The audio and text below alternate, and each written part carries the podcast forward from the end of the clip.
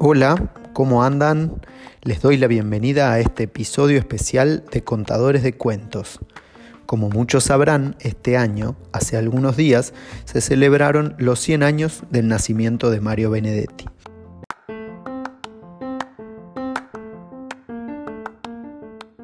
Me pareció un cumpleaños importante de festejar y sumado a una invitación que nos hizo una maestra comunitaria de Artigas, decidí proponerle a tres alumnos de sexto que se grabaran leyendo un poema de Benedetti. Ellos, muy valientes y copados, dijeron que sí.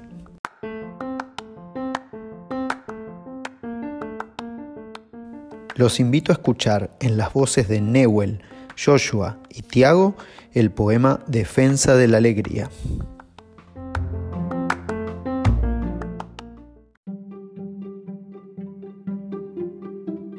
Defensa de la alegría de Mario Benedetti.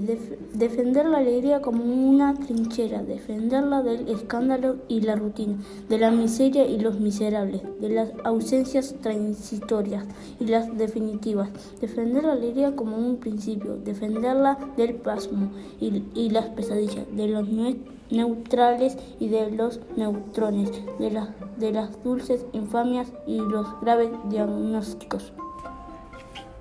Defender la alegría como una bandera, defenderla del rayo y la melancolía, de los ingenuos y de los canallas, de la retórica y los paros cardíacos, de las endemias y las academias.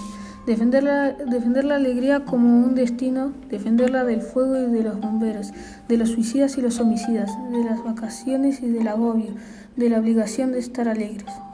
Defender la alegría como una certeza, defenderla del óxido y la roña de la famosa pátina del tiempo, del relente y del oportunismo, de los prosenetas de la risa, defender la alegría como un derecho, defenderla de Dios y del invierno, de las mayúsculas y de la muerte, de los apellidos y las lástimas del azar y también de la alegría.